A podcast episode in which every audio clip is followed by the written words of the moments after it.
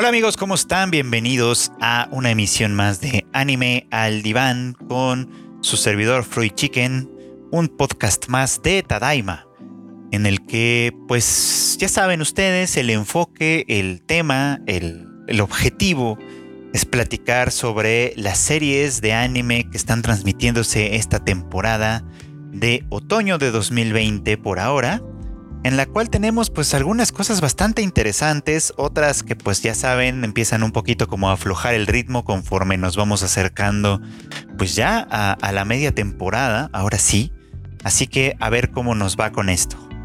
El día de hoy platicaremos un poquito más sobre Tony Kaku Kawaii, que sigue avanzando de manera muy peculiar y llamó mucho la atención con los acontecimientos del capítulo de esta semana. También hablaremos sobre algunos detalles interesantes que surgen a partir de Jujutsu Kaisen. Eh, o por otro lado tocaremos o continuaremos hablando sobre eh, uno de los temas que está tocando Osomatsu-san en su tercera temporada.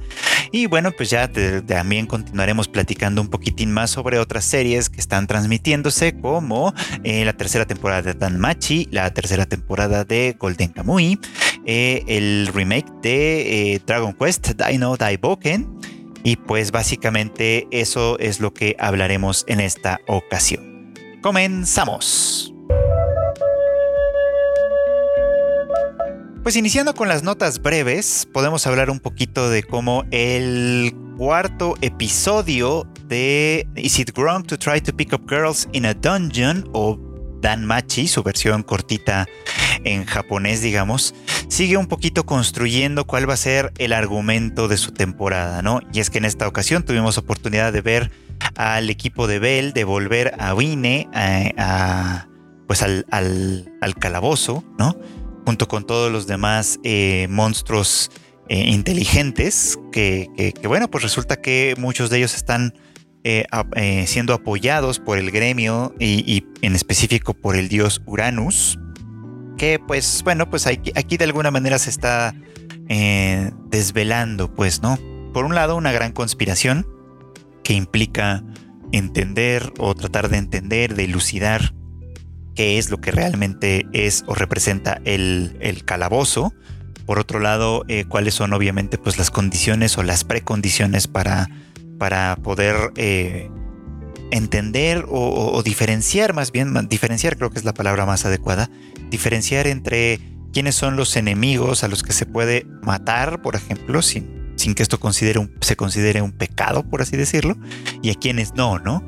Y el hecho de que haya monstruos inteligentes hacen que la brecha que divide a la humanidad contra los monstruos, por ejemplo, se difumine un poco, ¿no? Ahora tenemos una categoría intermedia en la que estos monstruos bien podrían ser amigos, bien podrían ser miembros activos de una sociedad, pero al mismo tiempo siguen siendo monstruos, ¿no? Y, ellos mismos le recomiendan a Bel, ¿no? O sea, si te encuentras con un monstruo en el calabozo, no lo dudes, mátalo, ¿no? O sea, porque al final de cuentas él te puede matar a ti también, ¿no? Y entonces mm, creo que eh, Dan Machi se mete en terrenos éticos que no sé hasta qué punto va a, a, tocar, hasta qué profundidad va a llegar con ellos, pero por lo pronto sigue siendo interesante, aunque la verdad es que estos episodios, bueno, este episodio en particular y el anterior no han aportado todavía gran cosa, es, es obvio, pues no, o no es un problema, en realidad es que todavía está construyendo su argumento para ver a dónde más lo conduce.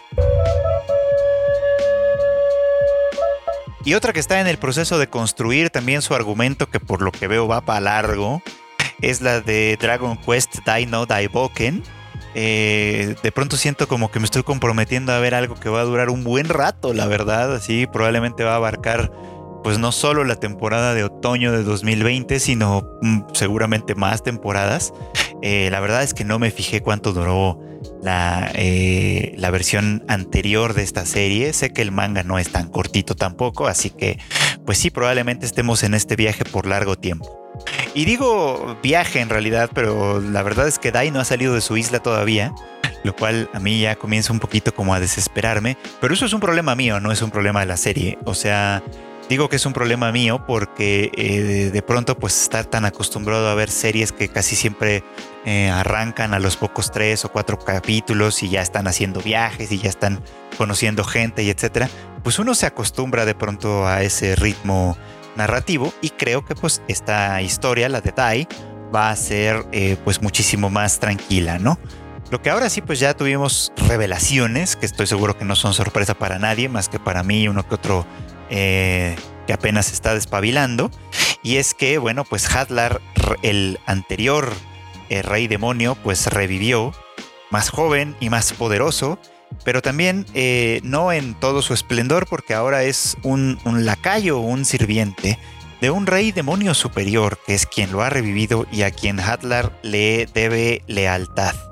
Una lealtad que pareciera como que está en entredicho, ¿eh? o sea, pareciera que el propio Hadlar no, este, no tiene muchas intenciones de conservar esa lealtad por mucho tiempo, lo cual pues eh, es hasta cierto punto de esperarse.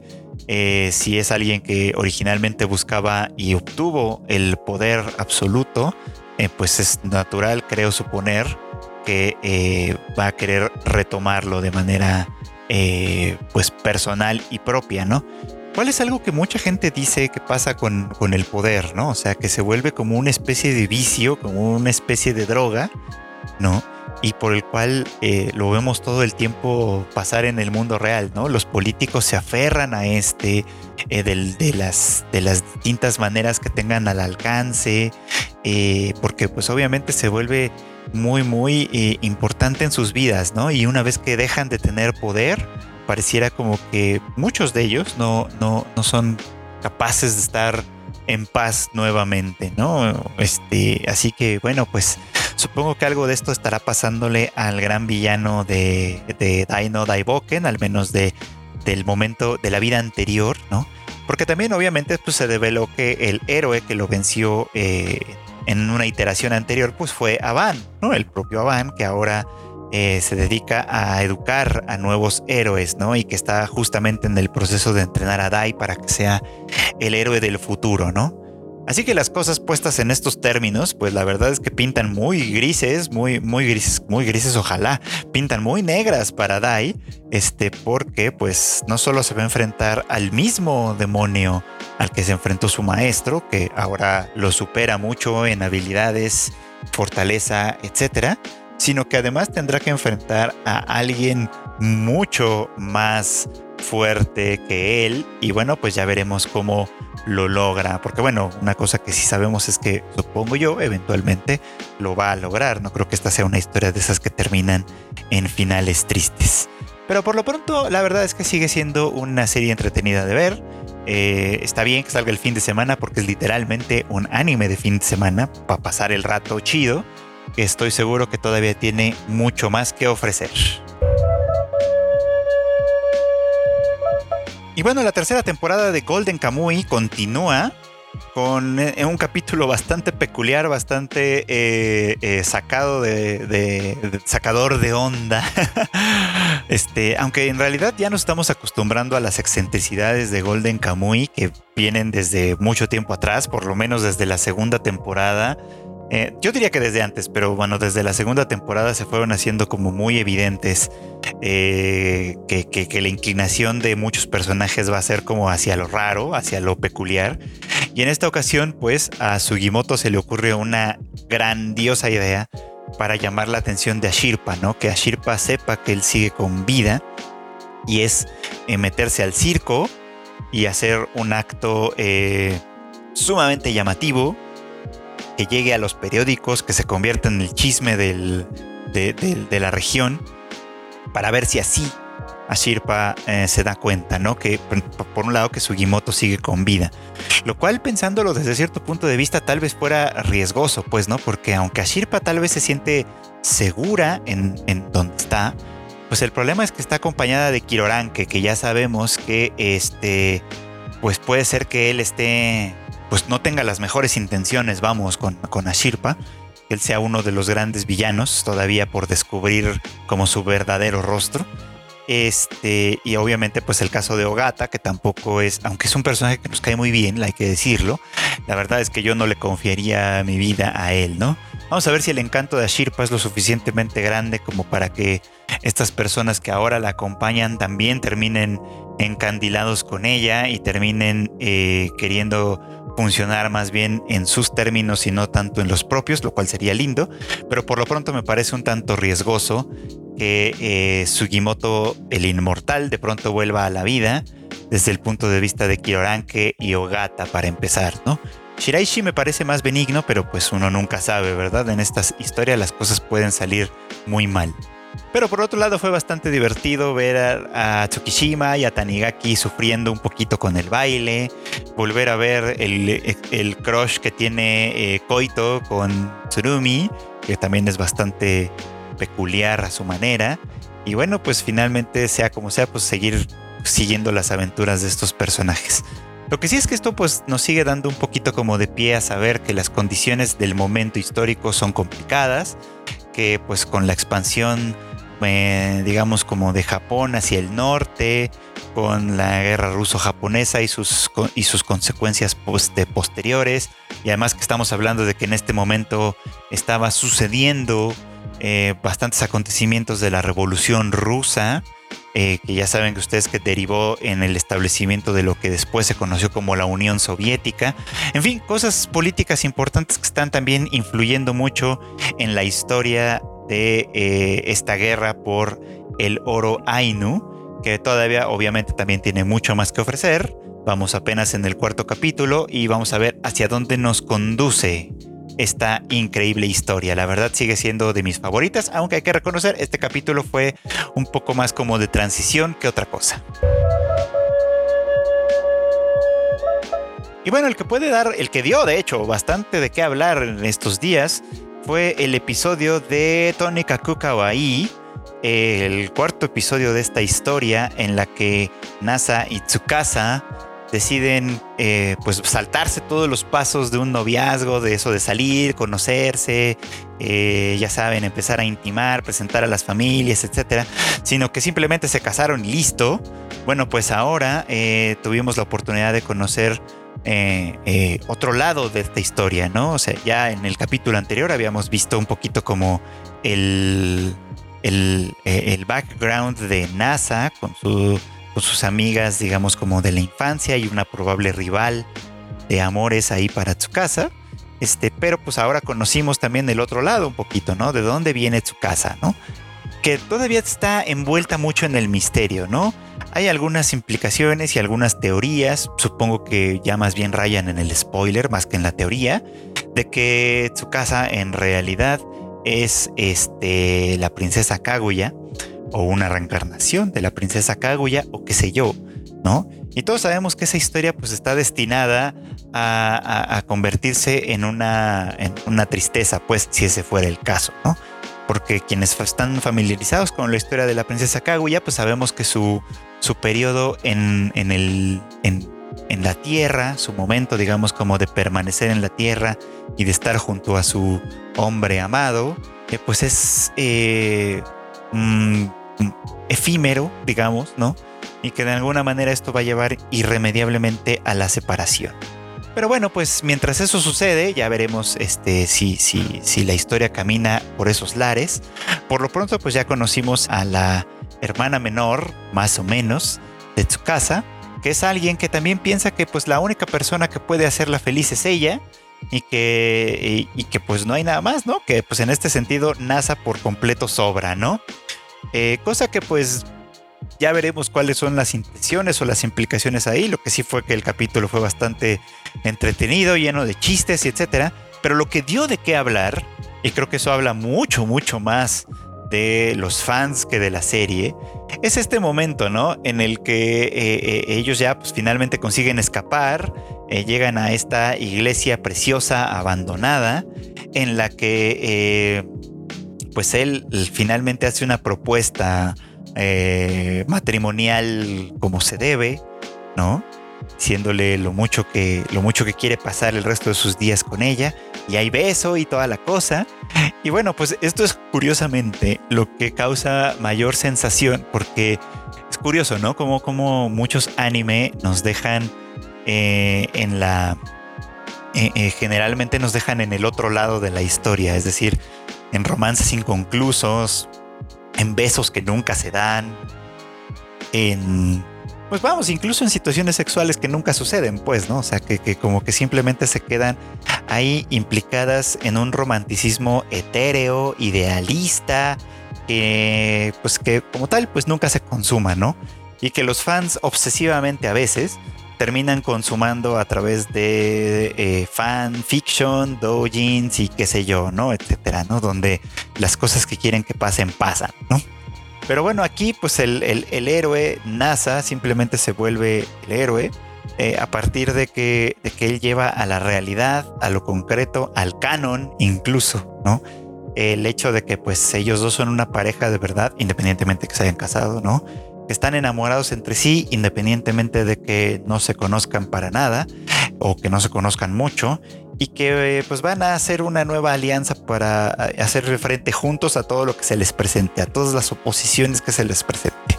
Lo cual pues es muy bonito, es muy romántico eh, y a mí me deja un poco como con la duda y con la inquietud que ya había externado en otra ocasión, que es de, bueno, ¿y, ¿y aquí para dónde? O sea, exactamente cómo es que va a hacerse entretenido el cuento una vez que todos estos eh, problemas que son los habituales en el anime se superen o se dejen atrás.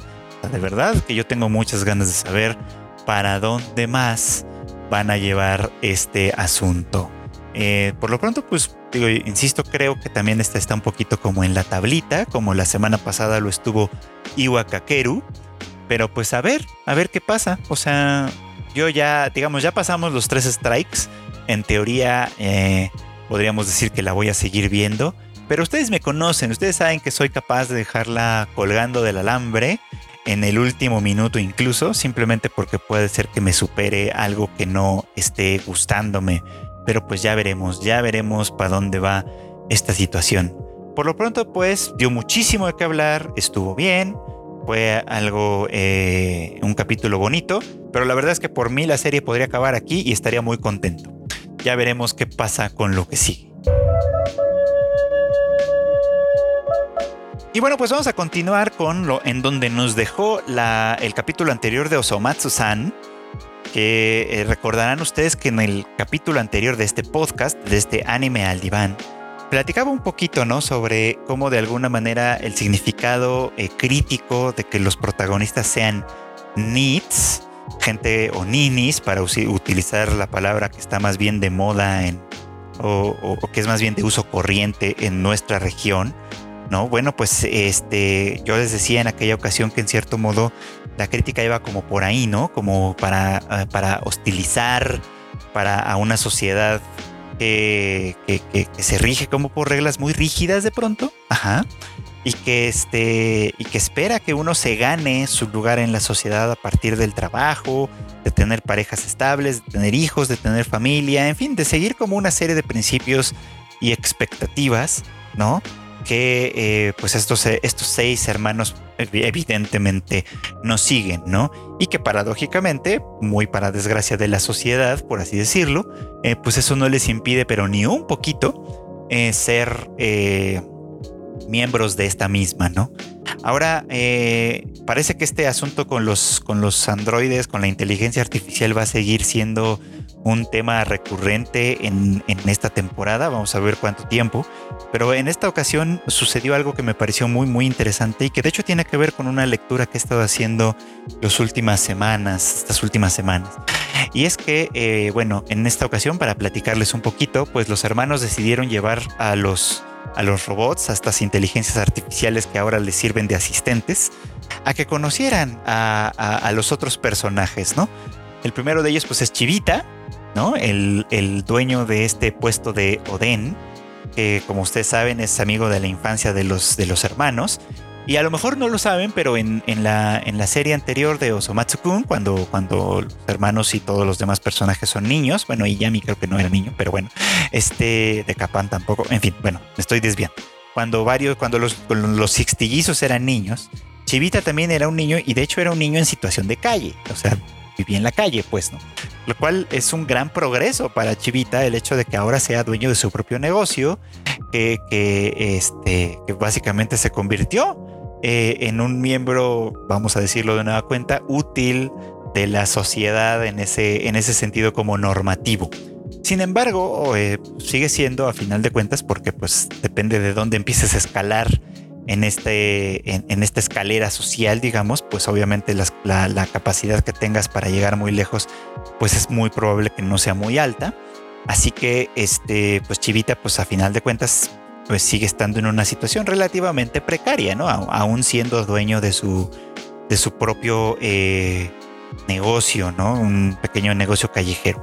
Pero el punto no es ese, el punto es que eh, los androides, cuando conocen a Chivita, inmediatamente comienzan a hacer como una especie de crítica, ¿no? Este, eh, señalando que el nombre de Chivita, es más bien un apodo, hace alusión al hecho de que es enano, ¿no? De que es bajito y que por lo tanto pues es una discriminación y etcétera, ¿no? Lo cual a Chivita lo pone eh, pues muy triste porque lo hace suponer que los hermanos se han burlado de él toda la vida este, y lo han despreciado toda la vida, etcétera, ¿no? Y pues bueno, ellos este, tratan de, de, aclarar que siempre se trató de una cuestión de humor, ¿no? Que no, que no fue, que no eran burlas ni mucho menos, ¿no? Pasa algo semejante cuando los este, robots conocen a Dion, ¿no? A quien, a quien critican y cuestionan por el hecho de que su gran bocota puede absorber un montón de cosas que físicamente serían imposibles, ¿no? Y bueno, pues ahí este, ahí termina por, por ese lado la crítica, ¿no? Y terminando un poquito con Decapan, ¿no? Que ustedes saben que es un hombre mayor que anda en calzoncillos por la vida, eh, a quien también los androides critican y por un lado acusan de molestar a otros, pues enseñando eh, al menos parcialmente su desnudez, ¿no? Y bueno, pues otro afectado en ese sentido fue el propio Yami, a quien pues este, como suele ser un personaje más bien oscuro, pues la verdad es que ahí sí los hermanos no tuvieron ningún empacho en querer defenderlo de ninguna manera. Pero este punto, o sea, es interesante porque los androides a final de cuentas funcionan con algoritmos, como funcionan las redes sociales, muchas cuestiones que vemos en internet, etcétera, que funciona todo con algoritmos. Eh, y ustedes se preguntarán quizá, eh, pues a final de cuentas, ¿qué es un algoritmo, no? Y, es, y aquí esto, esto va a lo que estaba yo leyendo, ¿no? el libro del que les voy a hablar, que, viene relacionado y no con el tema de Osomatsu-sana ahorita, es uno que se llama eh, Weapons of Math Destruction o este, Armas de Destrucción Matemática, sería en, en español, ¿no? Y habla justamente sobre los algoritmos, ¿no? Sobre cómo eh, los algoritmos pasan eh, desde, desde un punto de vista eh, como ah, no me acuerdo ahorita de la palabra, pero bueno, para una persona no experta, para alguien que no conoce nada de esto, los algoritmos pasan como por una medida que es completamente científica, vamos a decirlo así, ¿no? Al ser modelos matemáticos, ¿no? Pocas veces se cuestiona su justificación o su, o su, o su razón de ser pues, ¿no? Y eso es bastante interesante por un lado, ¿no? Porque eh, se da un poquito como por default de que pues si el algoritmo nos conoce y, nos da el, el, tipo de contenido que nosotros deseamos, etcétera, pues en realidad es un buen algoritmo, sin pensar que muchas veces no solo el algoritmo nos cierra las puertas para conocer cosas muy diferentes, sino que también puede llegar a moldear la realidad que percibimos a través de Internet eh, de manera eh, muy significativa, ¿no? Ese es más o menos el argumento de este libro y cómo muchas veces los prejuicios de no, no solo de los programadores que construyen los algoritmos, ni mucho menos, sino de quien decide utilizar estos algoritmos y promover estos algoritmos para tomar decisiones eh, de orden social, humano, etcétera, muchas veces lo que hace es codificar estos prejuicios, ¿no? O sea, darles, por así decirlo, validez científica. Y es que pues los algoritmos a final de cuentas son, parten de premisas, parten de hipótesis dadas, ¿no? Por ejemplo, un, ejemplo que citaba este libro que tiene que ver con los créditos, ¿no? Decía, este, bueno, a ver, este, si un algoritmo que, que otorga créditos o, que pues sí, que evalúa a un candidato para otorgarle un crédito, dice, bueno, a ver, una persona que tiene estas, estas y estas características tiene mayores probabilidades de pagar su, eh, su crédito, ¿no? Este, que una persona que no cumpla con esas otras características. quizás sin darse cuenta, está cerrándole la puerta a personas que podrían pagar, que tienen estas y otras características, pero que al no encajar en, el, en la premisa básica del algoritmo, se quedan fuera. Y al quedarse fuera, al quedar sin acceso a créditos, por ejemplo, sus posibilidades de hacer cierta escalada social, material, etcétera, se ven mucho más limitadas, por supuesto, ¿no? Y esto es algo que muy pocas veces se cuestiona, muy pocas veces se, se pone en tela de juicio, porque al final de cuentas también hay muy pocas personas que serían capaces de analizar un algoritmo y de criticarlo. Eso sin contar además el hecho de que muchas veces los algoritmos son, son propiedades industriales y por lo tanto pasan por el tema de secreto, de secreto industrial, pues entonces en realidad, aun cuando se pudiese, aun cuando tuviésemos a alguien que pudiese cuestionarlos, muy probablemente eh, estaría limitado por razones legales. Este, en fin, ese es el argumento de ese libro, ¿no? Y creo yo que de manera cómica, irónica, en Osomatsu-san utilizan esta misma idea para denunciar algunos aspectos. Por ejemplo, ¿no? Eh, es verdad que eh, los hermanos eh, nombran a Chivita, bueno, que el nombre de Chivita pues de alguna manera representa una burla de los hermanos al personaje por ser muy bajito, por ser pobre, por ser, etcétera, ¿no? Por ser muchas cosas, ¿no? Y no es necesariamente la mejor manera de iniciar una relación, pero es algo que con el paso del tiempo puede ir adquiriendo distintos significados, cosa que a lo mejor el algoritmo de los androides no identifica. Es decir, la relación entre ellos de pronto sí es abusiva, es verdad, porque muchas veces, por ejemplo, se van sin pagar y cosas así, ¿no? Pero Chivita eh, también es un personaje muy interesante en Osomatsu-san, porque eh, aunque a veces protesta y aunque a veces se queja, también es como que de pronto asume que parte de la relación que tiene con ellos tiene que tener ciertas concesiones, pues, ¿no? O sea, él hace ciertas concesiones con ellos, ellos hacen ciertas concesiones con él. No todo esto es, por supuesto, de ninguna manera o del todo saludable en el sentido ideal de las cosas, pero al final de cuentas es una relación significativa, eh, que es eh, eh, satisfactoria hasta cierto punto para ambos, para ambas partes al menos, que es susceptible de mejorar, obviamente, que puede crecer, etcétera, y, que está bien, pues, ¿no? O sea, que en ese sentido tiene, tiene mucho espacio para dónde crecer. Eso está padre, eso está padre, ¿no?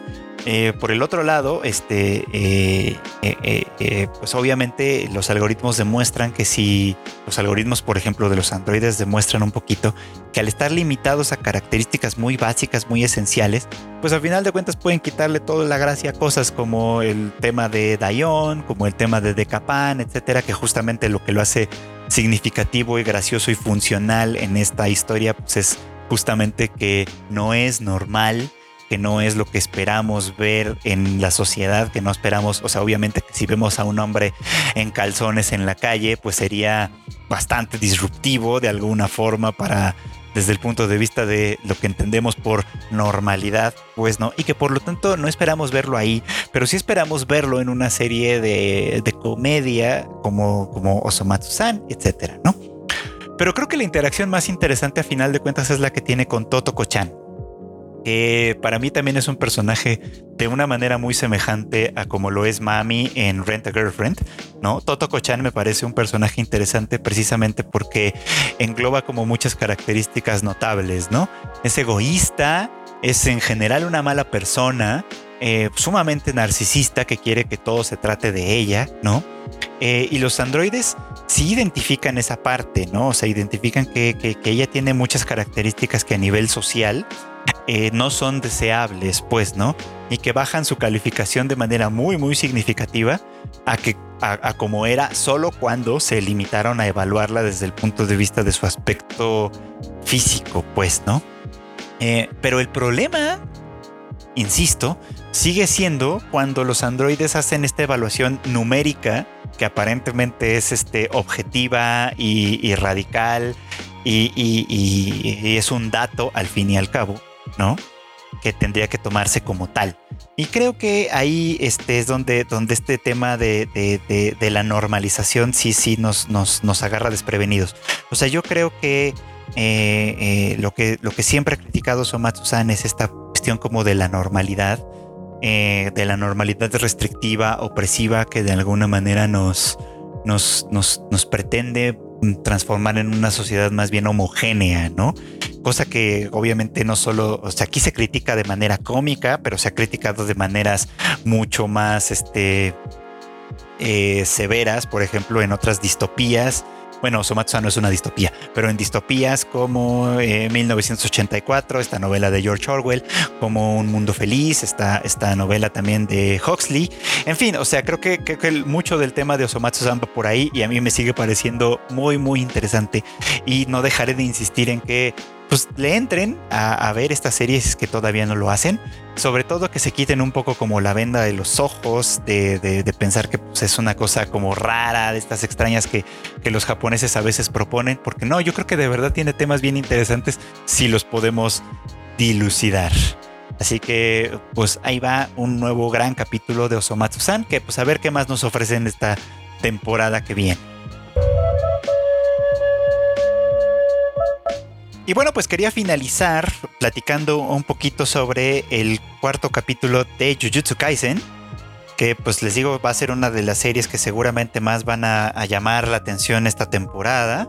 Eh, tiene todo, todo a su favor, una buena animación, el tema es interesante, este, obviamente pues las peleas son bastante dinámicas, etcétera, ¿no? Ya en otras ocasiones he dicho que pues se ve que es como hay mucha intención de que es el siguiente Kimetsu no Yaiba, pero no en el sentido del gran hitazo que fue eh, económicamente hablando. Creo que eso obviamente cualquier eh, comité de producción querría que su serie se convirtiera en ese super hitazo sino simplemente en el hecho de tener una serie fuerte, importante, que llame la atención y que por supuesto venda cosas, ¿no? Eso es lo que va a ser como relevante, ¿no? Y creo que Jujutsu Kaisen lo hace muy bien en el sentido de que pues sus personajes eh, traspasan, por ejemplo, el tema dramático con el tema cómico, etcétera, y eso da lugar a que nos gusten por distintas razones y, por, y de distintas maneras, lo cual desde ese punto de vista está muy bien. Ahora, esta vez, eh, pues eh, no voy a spoilearles en qué se quedó, ni mucho menos por si no lo han visto, pero quiero concentrarme en una parte específica del capítulo, ¿no? Eh, y es este momento en el que, bueno, pues ellos entran a la prisión donde aparentemente hay una gran maldición que, pues puede ser convertirse en un problema potencial. De hecho, pues ya ven que tuvieron que evacuar a personas varios kilómetros a la redonda porque pues hay un temor muy, muy importante de, que esto supere las capacidades de, nuestros pequeños este, estudiantes de, hechiceros. Eh, y obviamente, pues además no hay nadie más disponible porque el tema, pues aparentemente de las maldiciones es un problema bien severo, bien, bien severo. Así que pues vamos a ver qué pasa, ¿no? La cuestión es que están dentro de esta prisión, entran eh, pues este grupo de personajes protagónicos formados por Yuji, Megumi y Nobara Kugisaki y bueno, pues la maldición que habita este lugar parece ser sumamente poderosa y estar más allá de las capacidades de estos tres, ¿no? Pero antes de eso, antes de eso, eh, que ya nos han dicho además que pues las maldiciones tienen mucho que ver con los lugares en donde surgen, los lugares de los que se alimentan. En este caso es una prisión y las prisiones son por definición eh, una, uno de los lugares eh, pues más aterradores, digamos, de una, de una sociedad, ¿no? De hecho, en otras ocasiones hablaba sobre pues, cómo me parecía curioso que mencionaran a las escuelas y, justo ahora surgiera el tema en una prisión, porque me hace pensar mucho en, esta, en este paralelismo que hizo Michel Foucault, ¿no? De que las, este, las escuelas, pues de alguna manera, y las prisiones, pues tienen en el fondo el mismo propósito eh, para una sociedad, ¿no? Que es el de mm, borrarle los bordes, digamos, no como a la gente y uniformizarlos, ejem, homogeneizarlos, ¿no? Porque pues una sociedad homogénea es una sociedad mucho más fácilmente controlable, ¿no? Entonces, bueno, pues ahora aquí también están puestos en términos de que son lugares que fácilmente alimentan maldiciones, lo cual está, hay que decirlo, interesante. ¿no? Pero bueno, en fin, el caso es que eh, Yuji, que tiene como, como meta y como obsesión hasta cierto punto la de, eh, llevar una muerte digna a, las personas, o sea, que las personas que mueran mueran dignamente, incluido él mismo, eh, una, una motivación que a mí todavía me parece como que necesita crecer mucho, ¿no? El caso es que Yuji se encuentra con el cadáver a la mitad de uno de los presos, ¿no? Y coincide con que la madre de este, uno de, este preso en específico estaba fuera de la prisión tratando de ver a su hijo, ¿no? Desesperada, etcétera, ¿no? Y él decide de manera unilateral que quiere cargar con, con, pues, con lo que resta del cadáver, ¿no? Para darle por lo menos paz eh, a, su madre, ¿no? A, la madre de este personaje, ¿no? Y bueno, pues Megumi tiene este, este momento en el que le dice, mira, dude, o sea, Punto número uno, no podemos andar cargando un cadáver por ahí porque pues obviamente eso nos pone en peligro. Eh, y punto número dos, o sea, este personaje habrá tenido una muerte indigna, pero a final de cuentas es una muerte apropiada para él, ¿no?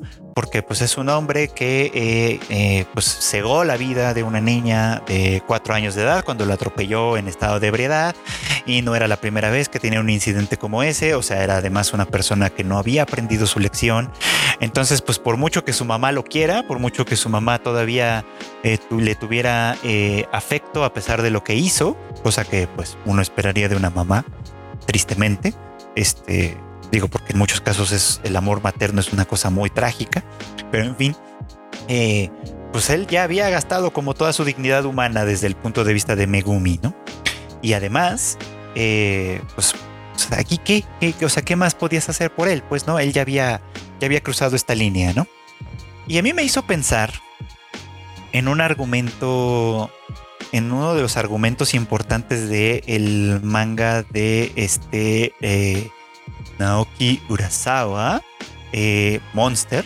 Ustedes que a lo mejor lo, conocen o lo recordarán, también tiene una versión como, como anime, que básicamente eh, en, aquella, en aquel manga, el protagonista, que es el doctor Tenma, este, pues trata de, remediar un asunto, un problema que él, que él entre comillas, causó salvándole la vida a un niño, ¿no? O sea, le salva la vida como médico a un niño y este niño crece para convertirse en un psicópata, ¿no? En un psicópata brutal.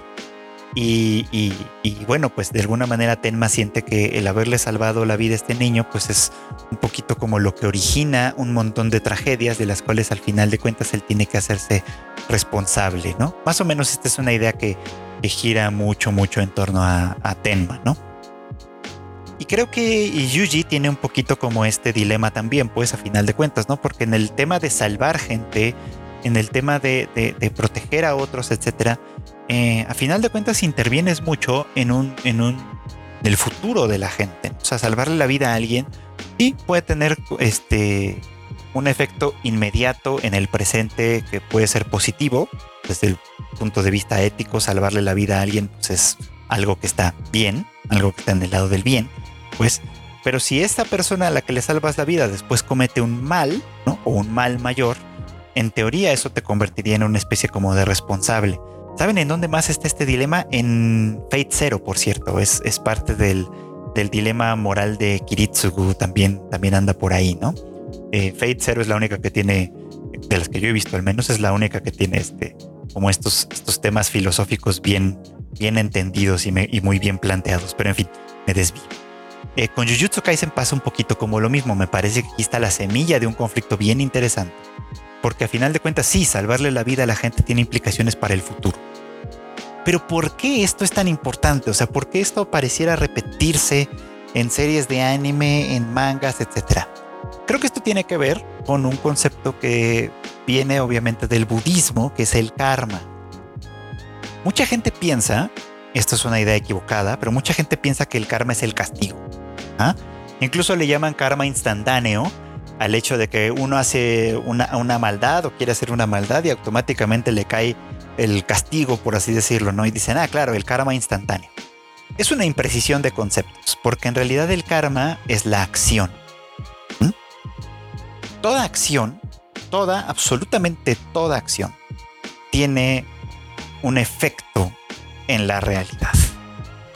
Toda acción, desde eh, el momento en el que me levanto de mi cama hasta lo que hago por mi trabajo, las cosas que digo, las cosas que no digo, las cosas que, sin todo, toda acción. es más, incluso si no me hubiera levantado de mi cama el día de hoy, muy probablemente eso también tendría efectos en la realidad. la mayoría de esos efectos podemos pensar que de manera inmediata son inocuos, son completamente eh, triviales, intrascendentes, etcétera, qué sé yo. Pero el budismo cree que toda esta acción, que toda, toda la acción que hacemos en nuestro día a día cotidiana, ¿no? tiene efectos eh, eh, cambiando el mundo, pues cambiando la realidad. De tal manera que todos los que vivimos en este, en este mundo, con nuestras acciones diarias cotidianas, intencionadas para bien o intencionadas para mal, qué sé yo, van a tener efectos en el mundo y ese es un y eso es lo que nosotros vamos arrastrando con nosotros. Ese es el peso de nuestro karma, pues, ¿no? Y el peso de nuestro karma puede alcanzarnos más adelante, eh, según el budismo, en una vida posterior, obviamente. Pero también, este, poniéndolo en términos más terrenales, pues, probablemente nos puede alcanzar en un momento eh, presente o en un futuro cercano, o puede alcanzar a personas por las cuales sentimos afecto y cariño. Eh, por eso el budismo de alguna manera piensa este, que, la única solución es dejar este mundo para entrar en el nirvana, pues, ¿no? En el, pero, en, un lugar o en una situación, en un estado, llamémosle así, en el que nuestras acciones no, no tienen ese peso kármico, etc. Pero bueno, creo yo que este tema está aquí puesto, eh, sembrado ahora sí en este episodio de Jujutsu Kaisen, porque al final de cuentas sí, las decisiones que tome Yuji con respecto a, a quién salva y a quién no, con respecto a cómo lo hace, que de hecho tiene mucho que ver con la decisión que toma hacia, hacia en la segunda parte del episodio y que va a tener, por lo que veo, implicaciones bastante interesantes más adelante. Eh, pues obviamente van a ser parte, son parte de las decisiones que Yuji toma y que van a tener efectos importantísimos. O sea, lo que quiero decir con esto simplemente es que creo que Jujutsu Kaisen finalmente sembró, eh, yo espero que así sea, un, un punto argumental importante a partir de la cual la historia puede crecer mucho. Porque pues la verdad sea dicha, hasta el momento pues, no había tenido un argumento de verdad, hasta el momento simplemente habían sido como cosas que pasaban y listo, ¿no? Eh, con un personaje extraordinariamente fuerte que tomaba decisiones medio raras y que pues así las cosas lo iban llevando, ¿no? Ahora ya vamos viendo un poquito como que las decisiones que toma efectivamente pueden tener efectos importantes y entonces vamos a ver hasta qué punto hace de este personaje alguien mucho más consciente de lo que hace, sobre todo porque pues no es un solo personaje, ¿no? Sino que ahora es dos personajes a la vez, lo cual es pues muy interesante. Y con esto terminamos un episodio más de Anime al Diván. Ha sido un placer platicar con todos ustedes sobre lo que vamos viendo esta temporada. La verdad es que insisto en que varias series están teniendo temas bien interesantes, están planteando cosas chidas. Y pues esto pasa cada temporada, la verdad se ha dicho. O sea, quienes dicen es que ya no hay anime chido que ver, es que a lo mejor no están viéndolo bien, no están viéndolo con atención eh, o no están viendo las series adecuadas va a ser un desastre ahora que llegue Funimation porque de verdad se nos va a juntar muchísima chamba de cosas por ver. Eh, había prometido que me iba a poner al corriente o tratar de poner al corriente Great Pretender, pero la verdad es que sí, no me ha dado nada de tiempo. Pero en fin, estoy esperando la oportunidad de ponerme un poquito más al día con todas estas cosas. La verdad es que ustedes lo saben, yo disfruto muchísimo de estar viendo historias interesantes y disfruto más estar compartiéndolas con ustedes. Muchas gracias a los que me acompañan cada semana en este podcast. Ya saben que pues si les gusta, recomiéndenlo con sus amigos. Si no les gusta, recomiéndenlo con sus enemigos. Este, y también háganos el favor de consumir, de ver todo lo que ofrecemos en Tadaima. Ya saben que tenemos los lives los miércoles y los sábados a las ocho y media de la noche. El refrito que viene después ya como en versión podcast por si no lo pueden ver en algunos de esos momentos. Y también está todos los martes el Rage Quit el podcast de videojuegos con Marmota y Q. Y bueno pues yo me despido por ahora agradeciéndoles nuevamente a los que me hacen el favor de escuchar este podcast. Eh, síganme ahí en las redes sociales como Freud Chicken para pues platicar sobre esto. Ya saben que ahí estoy al atento siempre que se puede nuevamente gracias y nos escuchamos en el siguiente Anime al Diván.